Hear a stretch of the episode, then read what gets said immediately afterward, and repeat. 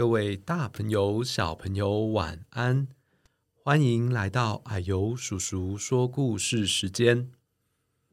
哎呦，我们今天又要说英语绘本故事喽！我们再次邀请到黄老师 Mr. Huang 来跟我们说故事哦。Hello, everyone. I'm Mr. Huang. 那就让我们赶快来听故事吧。Bark, George. By Jules Feiffer. George's mother said, Bark, George. George went. Meow. No, George, said George's mother. Cats go meow, dogs go arf. George，猫才会喵喵叫，狗是汪汪叫。 Now, bark, George. George went. Quack, quack. No, George, said George's mother. Ducks go quack, quack. Dogs go arf. George，鸭子才会呱呱叫，狗是汪汪叫。 Now, bark, George. George went. Oink, oink. No, George, said George's mother. Pigs go oink, dogs go arf. George，猪才是咕咕叫，狗是汪汪叫。 Now, bark, George. George went. Moo. George's mother took George to the vet. George 的妈妈带 George 去看兽医。 I'll soon get to the bottom of this, said the vet. 我很快就会把它治好了。兽医说 Please bark, George. George went. Meow. The vet reached deep down inside of George.：“ 兽医伸进 George 很深的嘴巴里面， and pulled out a cat.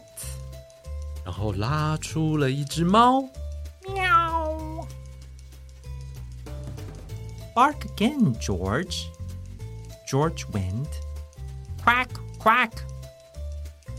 The vet reached deep, deep down inside of George and pulled out a duck. 兽医这次伸进了 George 更深一点的嘴巴里面，然后拉出了一只鸭子。 Quack, quack. Bark again, George. George went. Oink. The vet reached deep, deep, deep down inside of George and pulled out a pig. 这次兽医伸进 George 更深、更深、更深的嘴巴里面，然后拉出了一只猪。 Oink, oink. Bark again, George. George went. Moo. The vet put on his longest latex glove. 兽医这次戴上了他最长的橡胶手套， Then he reached deep, deep, deep, deep, deep, deep, deep, deep, deep, deep down inside of George and put out a cow. 兽医啊，把它伸进了旧举好深好深好深好深好深好深好深好深好深的里面，然后拉出了一只牛。嗯 Bark again, George. George went. George's mother was so thrilled that she kissed the vet. 就举的妈妈好高兴哦，然后她亲了兽医。 And the cat, and the duck, and the pig, and the cow. 也亲了猫，还有鸭，还有猪，还有牛。 On the way home, she wanted to show George off to everyone on the street. 回家的路上，他想要向街上的所有人炫耀旧局的叫声。 So she said, Bark, George. And George went, Hello. The end. 小朋友，最后旧局怎么会说 “hello” 呢？是不是很有趣啊？那小朋友，你有没有注意到，我们中文讲动物的叫声的方式和英文讲动物的叫声方式不太一样？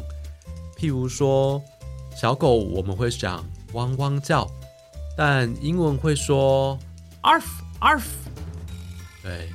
那像小猪呢，我们会说咕咕叫，那英文会说 Oink, oink.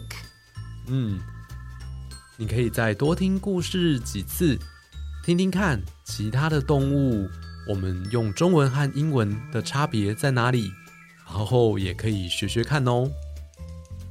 好，今天非常谢谢 Mr. Huang 来讲英文的故事，Thank you, everyone. I'll see you next time. 我们下次见，拜拜，拜拜。